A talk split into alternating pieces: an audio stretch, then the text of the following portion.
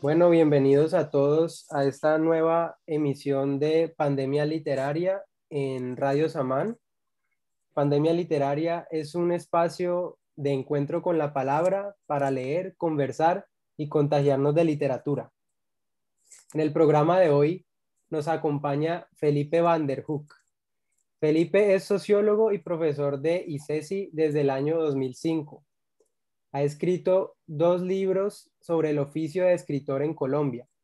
Uno es La literatura como oficio, José Antonio Lizarazo, 1930 a 1946, y el otro es La literatura como oficio, Colombia, 1930 a 1946. Eh, hola Felipe, ¿cómo vas? Hola Santiago, buenos días. Profe, muchas gracias por aceptar la invitación. Eh, es un, gusto tenerte aquí en el programa. Pues ya te he tenido como profesor en la universidad y pues es claro también por la introducción que, que leí que sos una persona muy metida en el mundo de los libros, en investigar y en, indagar sobre su historia y sobre su valor cultural. Así es, Santiago. Muchas gracias a ti por la, por la invitación a, a, tu programa Pandemia Literaria. Bueno, para los que nos estén escuchando y no lo sepan, en este programa cada semana traemos un invitado distinto eh, a que nos haga una lectura en voz alta y luego conversamos al respecto. Eh, ¿Qué nos trajiste para el programa de hoy? Santiago, yo elegí un ensayo de un ensayista mexicano que se llama Gabriel Said. Es un ensayo que eh, tiene por título Los libros y la, y la, conversación. El ensayo fue originalmente publicado en, en 1992, eh, pero yo voy a leer una, una versión ligeramente diferente del ensayo original publicado en el, en el 92, tomada del de, eh, libro que se llama Leer, eh, una compilación de ensayos de Gabriel Said realizada por eh, Fernando García Ramírez y publicada en el año 2012 por la editorial mexicana Océano. Listo, buenísimo. Puedes empezar cuando quieras. Los libros y la conversación. Gracias a los libros, sabemos que Sócrates desconfiaba de los libros. Los comparaba con la conversación y le parecían deficientes. Le decía a Fedro, la escritura es un simulacro del habla que parece útil para la memoria, el saber, la imaginación, pero resulta contraproducente. La gente se confía y no desarrolla su propia capacidad. Peor aún, llega a creer que sabe porque tiene libros. La conversación depende de los interlocutores. ¿Quiénes son? ¿Qué saben? ¿Qué les interesa? ¿Qué es lo que acaban de decir?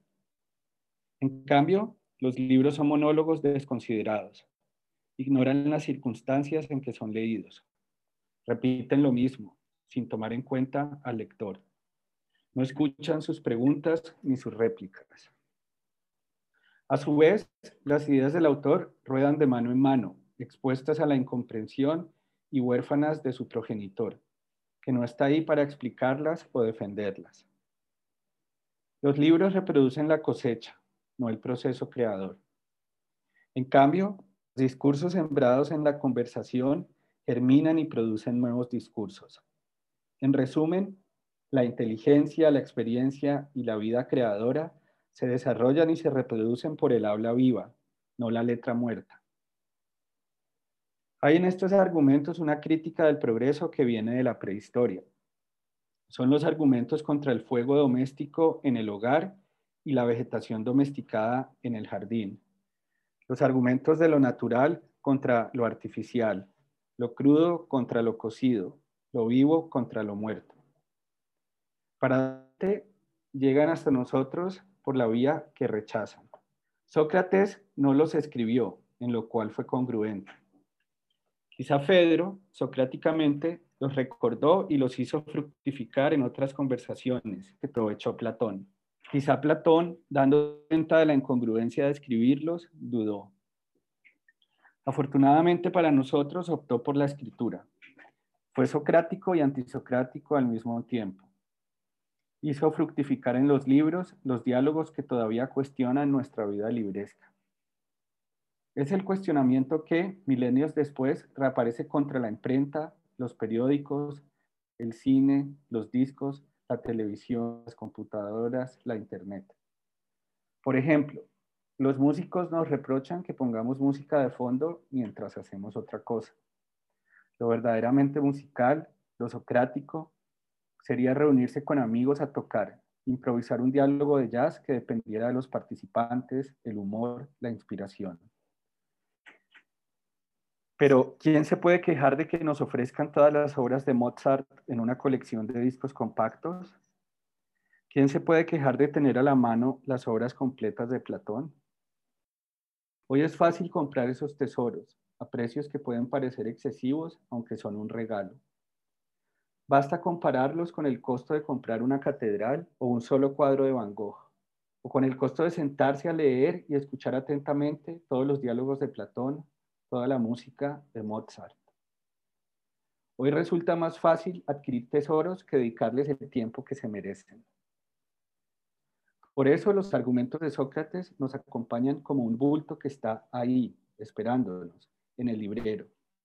Y los argumentos de Mozart van y vienen, sin mayores detalles, como el rumor del viento entre los árboles, que se aleja y se pierde, o de pronto se impone y nos distrae.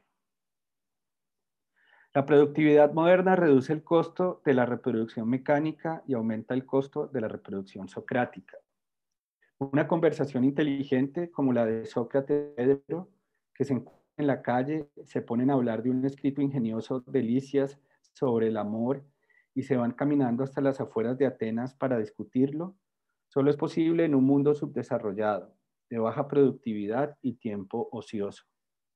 En el mundo moderno, yendo cada uno a lo que va con el tiempo justo para llegar, Sócrates y Fedro no se encontrarían. Y en el remoto caso de que se cruzaran, sería difícil que encontraran luz para sus automóviles, ya no digamos tiempo. Porque no sería de esperarse que, como un par de irresponsables, cancelaran sus planes y se fueran a conversar. Ante la disyuntiva de tener tiempo o cosas, hemos optado por tener cosas. Hoy es un lujo leer a Sócrates, no por el costo de los libros, sino del tiempo escaso. Hoy la conversación inteligente, el ocio contemplativo, cuestan infinitamente más que acumular tesoros culturales. Hemos llegado a tener más libros de los que podemos leer. El saber acumulado en la cultura impresa rebasa infinitamente los conocimientos de Sócrates. Hoy, en una encuesta de lectura, Sócrates quedaría en los niveles bajos. Su baja escolaridad, su falta de títulos académicos, de idiomas, de currículo, de obra publicada, no le permitirían concursar para un puesto importante en la burocracia cultural, lo cual confirmaría su crítica de la letra. Las credenciales del saber han llegado a pesar más que el saber. Pero la letra, planta seca del habla, puede no suplantarla puede servirle como rodrigón o fertilizante. Puede ser algo muerto que sofoca la vida o que la favorece. Letra que mata o vivifica. Lo importante es no perder de vista qué debe estar al servicio de qué. Teniéndolo presente, podemos aceptar la crítica de Sócrates y salir en defensa del libro. Tienes razón, los libros son letra muerta, mientras no favorezcan la animación de la vida. Tienes razón, cuando se da el milagro de la vida inspirada, sería ridículo preferir los libros. Pero ya no tenemos el ocio de las tardes libres en Atenas. Y el simulacro de la vida inspirada que hay en los grandes libros parece más que un simulacro. Parece vida, inspiración latente que está esperando la reanimación. La letra muerta de los diálogos conserva el virus de tu libertad contagiosa. En los viejos y nuevos mundos subdesarrollados nunca han faltado fundadores, personas que en el desierto cultural son capaces de animar un oasis por sus virtudes como interlocutores. La crítica de estos en las discusiones públicas, la predicación del misionero, las enseñanzas del maestro rural, la tertulia del gran conversador pueden tener una irradiación que suba de nivel la vida local que desate sus posibilidades creadoras. Pero esta animación no tiene por qué ser puramente oral, milenios después de que se inventó la escritura, siglos después de que se inventó la imprenta. La letra muerta no es un mal de la letra, sino de la vida. Hay mucha letra muerta en la conversación, en la cátedra, en los sermones, en los cursos, en las palabras y en los actos de la vida cotidiana. Recordemos simplemente la escena medieval que se prolonga hasta nuestros días. En esta clase, el maestro lee sus apuntes y los alumnos toman notas. ¿Cuál es aquí la función del maestro? No la reproducción socrática del partero espiritual que va sacando al mundo la inteligencia de su interlocutor, sino la reproducción fonográfica de la aguja que va recorriendo la escritura. Hoy que el exceso de población, que el exceso de escolaridad, que el excesivo costo de la acción personal hacen imposible tener un Sócrates en cada salón de clase? ¿Hasta qué punto el aula no es una máquina obsoleta frente a muchas otras formas de enseñanza y animación como la biblioteca? La cultura es conversación, pero escribir, leer, traducir, editar, diseñar, imprimir, distribuir, catalogar, reseñar, pueden ser leña al fuego de esa conversación, formas de animarla. Hasta se pudiera decir que publicar un libro es ponerlo en medio de una conversación, que organizar una editorial, una librería, una biblioteca es organizar una conversación. Una conversación que nace como debe ser de la tertulia local pero que se abre como debe ser a todos los lugares y a todos los tiempos. La cultura nos lleva a pensar en términos infinitos, con resultados caóticos para muchas actividades. Ver la cultura como una conversación nos ayuda a centrarnos en términos finitos. ¿Quiénes pueden decir algo de interés para quiénes?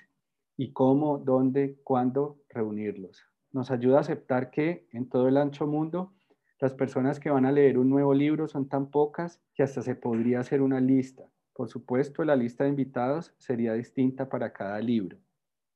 Querido Sócrates, bien dice Fedro que tienes una gracia especial para pronunciar discursos egipcios, pero al hacernos dudar de los progresos que trajo la escritura, tu crítica nos ayuda a situar la verdadera función de los libros, que es continuar la conversación por otros medios.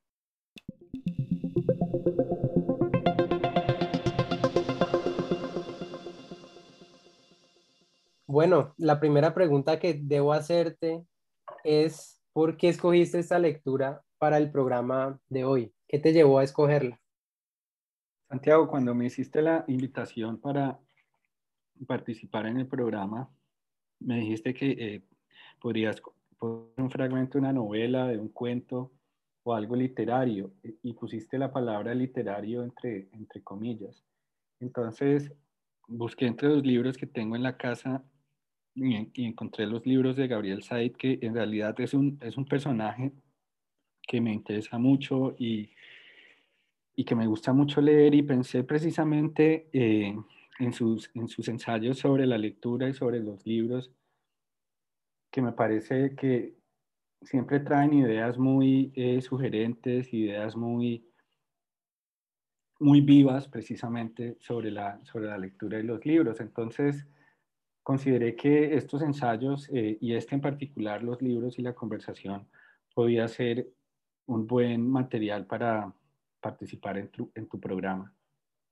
Estoy de acuerdo en que, en que sí lo es. Me gusta mucho esa lectura porque siento que hay como una reivindicación del libro como un objeto que inspira, que evoca, un objeto evocador y pues inspirador de diálogo.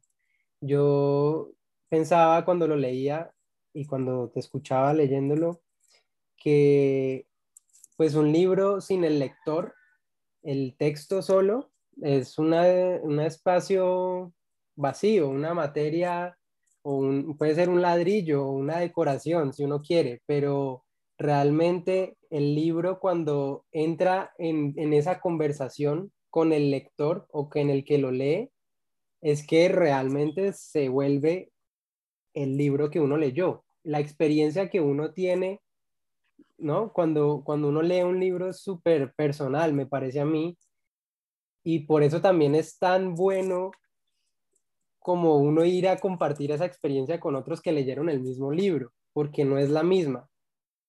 Estoy de acuerdo, Santiago. Yo creo que la idea de, la, de los libros y la conversación va en varios sentidos. Uno, uno desde luego, es la, la conversación que sostenemos como lectores con, aquellas, eh, con aquellos libros que nos tocan, que nos mueven algo, que, que hacen que nos pasen cosas cuando leemos. Y la conversación que podemos eh, compartir con otros a propósito de los, de los libros que leemos. Conversación que se, que se prolonga por medio de lo que nos suscita el libro, ¿cierto? De lo que nos suscita en nuestro pensamiento, de lo que nos suscita en la vida y que, y que se reproduce a veces de manera, de manera inesperada en el, contacto, en el contacto con los otros. Hablando del libro o por otras vías, pues parece que lo interesante del, del, punto de vista de Said es sobre todo eh, cuando utiliza la, la, conversación, lo hace yo creo que también como, como una metáfora, una metáfora que, que quiere decir que los libros importan y leer importa cuando podemos eh, hacer de la lectura o convertir la lectura en algo que nos toca y en algo que nos inspira, eh, inspira eh, nuestras, no sé, nuestras aventuras creativas o nuestras relaciones con los demás.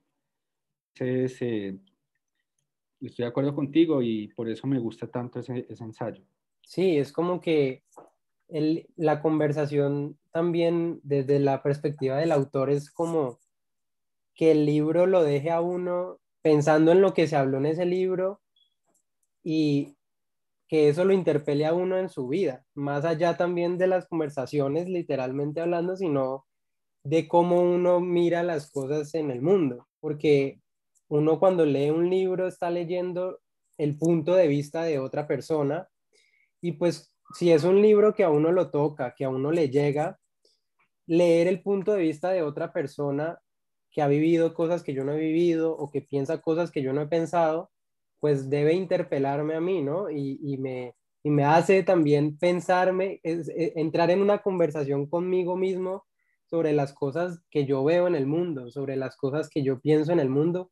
Y eso también me parece muy cierto, muy chévere del texto que trajiste también me causó gracia un poco que siento que también se puede hacer un paralelismo entre esa idea y este mismo programa que estamos haciendo, porque es un programa fundado alrededor de eso, fundado alrededor de traigamos una lectura, traigamos una lectura además leída por alguien, por un punto de vista, y conversemos. Eh, y, y pensemos esa lectura más allá del libro, lejos del libro, en un audio, por ejemplo, en un, programa radial, en el aula de clase. Entonces, ahí está, es como que el libro no puede quedarse siendo solo el papel impreso. El libro te lleva a muchos otros lugares, a muchos otros espacios. Me dejó pensando mucho lo que él habla de, de la cultura muerta o la letra muerta y de cómo muchos espacios que hoy vemos relacionados con el conocimiento o con la cultura, pues están más lejos de avivar esa cultura y de, llevarnos a, interiorizarla que, que, como quisieran, ¿no? Sí, la, letra muerta, como Said en el ensayo, no es un problema de la letra, sino de la vida, dando, dando a entender que nuevamente me parece que lo que Said quiere decirnos es que como lectores tenemos un papel mm, fundamental para mm, convertir esa letra en algo vivo, en algo, en algo que, que, que, se pueda reproducir y se pueda diseminar más allá de nosotros eh, y convidar a otras personas a que, a que participen en, en, una, en una conversación alrededor de la, alrededor del libro o alrededor de la, de la, lectura. Y tu programa definitivamente yo también pensaba conecta muchas de esas cosas porque eh, la letra se vuelve voz en tu programa, ¿cierto? Y además la voz se vuelve un motivo para la, para la conversación. Entonces creo que eh, definitivamente el, ensayo conecta muy bien con, la naturaleza del, del, programa. Mm, otra cosa que me llama la atención del ensayo es que Said también nos dice, quizá no directamente, pero me parece que está ahí ese mensaje, que no todas las conversaciones son para todos. Es decir, no podemos participar en todas las conversaciones tenemos que, mm, digamos, saber a quién invitamos a la conversación. Y eso, parece, e, eso podría parecer eh, excluyente, pero, pero no lo es, porque yo creo que la idea de fondo es que en un mundo donde la, digamos, el, ah, para hablar específicamente del libro, eh, donde mm, sea imposible abarcar eh, para cualquier persona todo lo que se publica, ¿cierto? En, cualquier área del conocimiento. En, sí. Y en un mundo además donde, eh, como dices ahí, preferimos tener cosas, tiempo, pues no tenemos, no, no podemos participar en todas las conversaciones. Entonces, hay que organizar conversaciones donde podamos participar, invitar a quienes están interesados en esa conversación y aceptar que hay otras personas por fuera de nuestra conversación que también están llevando sus propias conversaciones a propósito, a propósito de otros libros o de otros temas, ¿cierto? Eh, digo esto porque Gabriel Said en, estos ensayos también habla del tema de la promoción de la lectura. Las, hay, hay, instituciones ah, públicas y privadas que están interesadas eh, porque la gente lea más, porque la gente mm, asista a clubes de lectura, porque la gente compre más libros. Y todo eh, esto hace parte pues de la, de la, promoción de la lectura. Y entonces lo que Gabriel Said nos dice, para hacer promoción de la lectura, pues hay que, hay que organizar conversaciones. Y hay que saberlas, saberlas organizar. Mm, Sí, por, sí, por, ejemplo, pues yo que, que yo que eh, soy profesor y que a veces, y me interesa también el tema de la, de la, promoción de la lectura, por ejemplo, yo creo que una mala idea para hacer promoción de la lectura es eh, pensar que solo hay un tipo de libros que merece ser, que merece ser leído, ¿cierto? Eh, hay, que comenzar, hay que comenzar con lo que hay y, e ir si se quiere, elevar el nivel de la conversación, pero a, veces me parece que hay un cierto desprecio en el mundo académico, en el mundo, digamos, profesoral, por llamarlo así, eh, por, por, lo que la gente lee fuera de nuestro canon. Y yo, yo creo que cuando eh, Gabriel Said dice que no todas las conversaciones son para todo el mundo, lejos de ser excluyente, lo que quiere decir es, tenemos que saber organizar las conversaciones y si queremos que la gente entre a más conversaciones, tenemos que reconocer también el valor que hay en lo que la gente lee eh, y no solo guiarnos por lo que nos gusta o nos interesa a nosotros.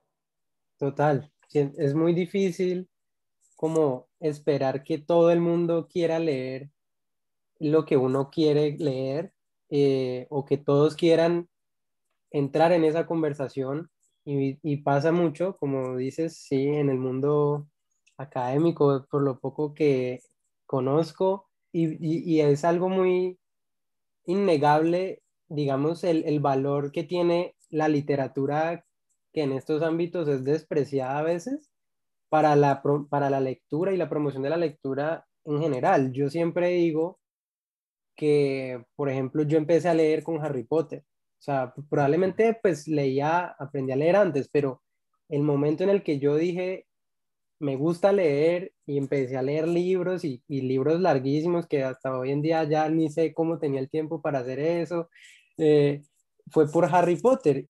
Y me, me, encontré con muchas barreras después, en, digamos, en el ámbito académico, con que no, esos libros no son literatura verdad, o con que con que eso no vale la pena o que mejor leerse tal cosa, mejor leerse tal otra, pero algo que también decía Said en ese texto en una de las partes que no, no alcanzaste a leer, que por cierto les decimos a los oyentes que el texto completo es más largo, si pueden buscarlo.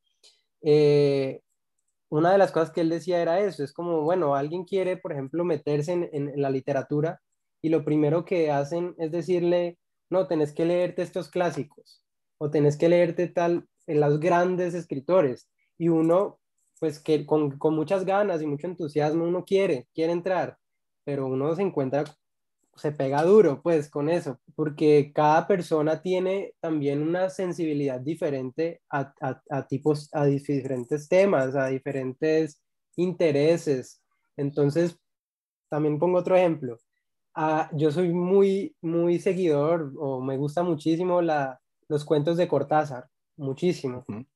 Y obviamente siempre ha estado ahí el nombre de Rayuela. Y lo tengo, lo compré, pero ya lo he intentado leer como tres veces y no lo, no, no lo he conseguido. Y, es como que, bueno, en algún momento llegará ese momento, pero no, no por no leer Rayuela, no significa que yo no pueda tampoco entrar en una conversación, por ejemplo, sobre Cortázar o, interesarme al respecto, mm, de eh, elaborar esa curiosidad también, ¿no? O sea, me gusta esa perspectiva como un poco de, eh, de alejarnos del, de la exclusión de si no lees esto, entonces ya no puedes entrar, sino más bien, bueno, si no lees esto, puedes leer otras cosas o puedes entrar por otro lado o, con, o desde tu perspectiva.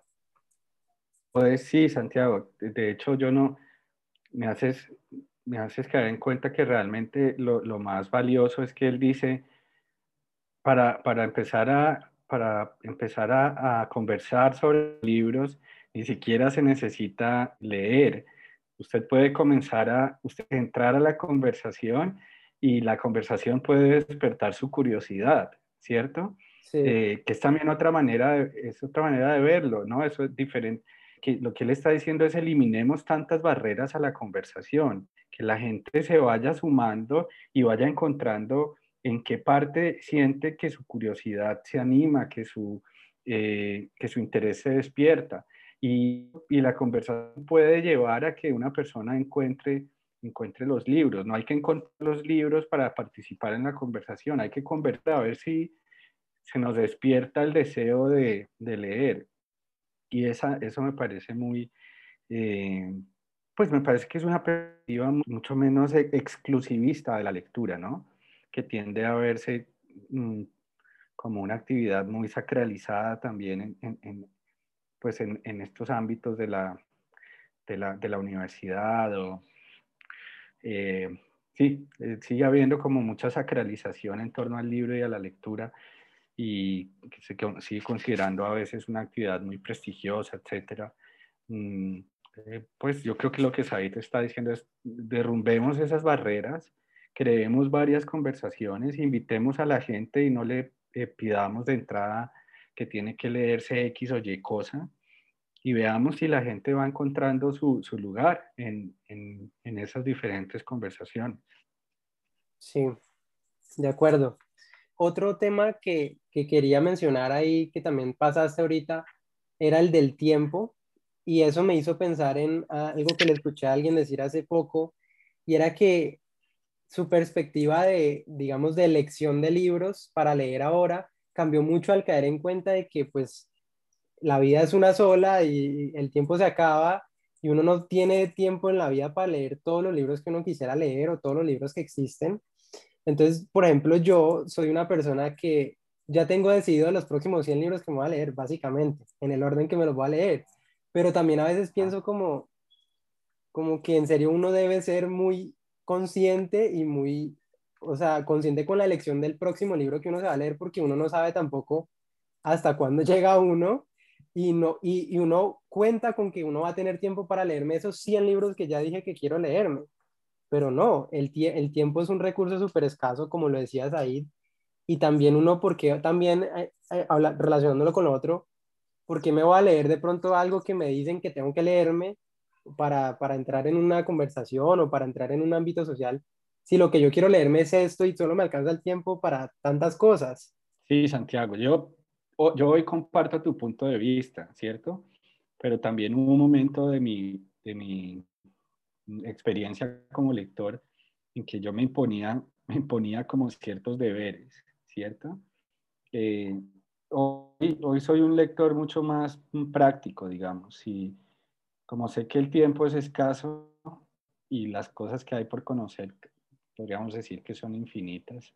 Si, si algo no me conecta desde el principio, si algo no me toca desde el principio, mmm, tiendo, tiendo a dejarlo de lado, ¿cierto? Tiendo a dejarlo de lado. Profe, te agradezco muchísimo de nuevo por aceptar la invitación a este espacio, a compartirnos un poco de una lectura que te llama la atención a vos, de un autor que yo personalmente no conocía, que es algo bueno también de este espacio. Siempre me traen cosas que yo no conozco y es muy chévere conocer parte de las recomendaciones de los demás. Recuerden que nos pueden escuchar los jueves a las 8 de la noche en Radio Samán.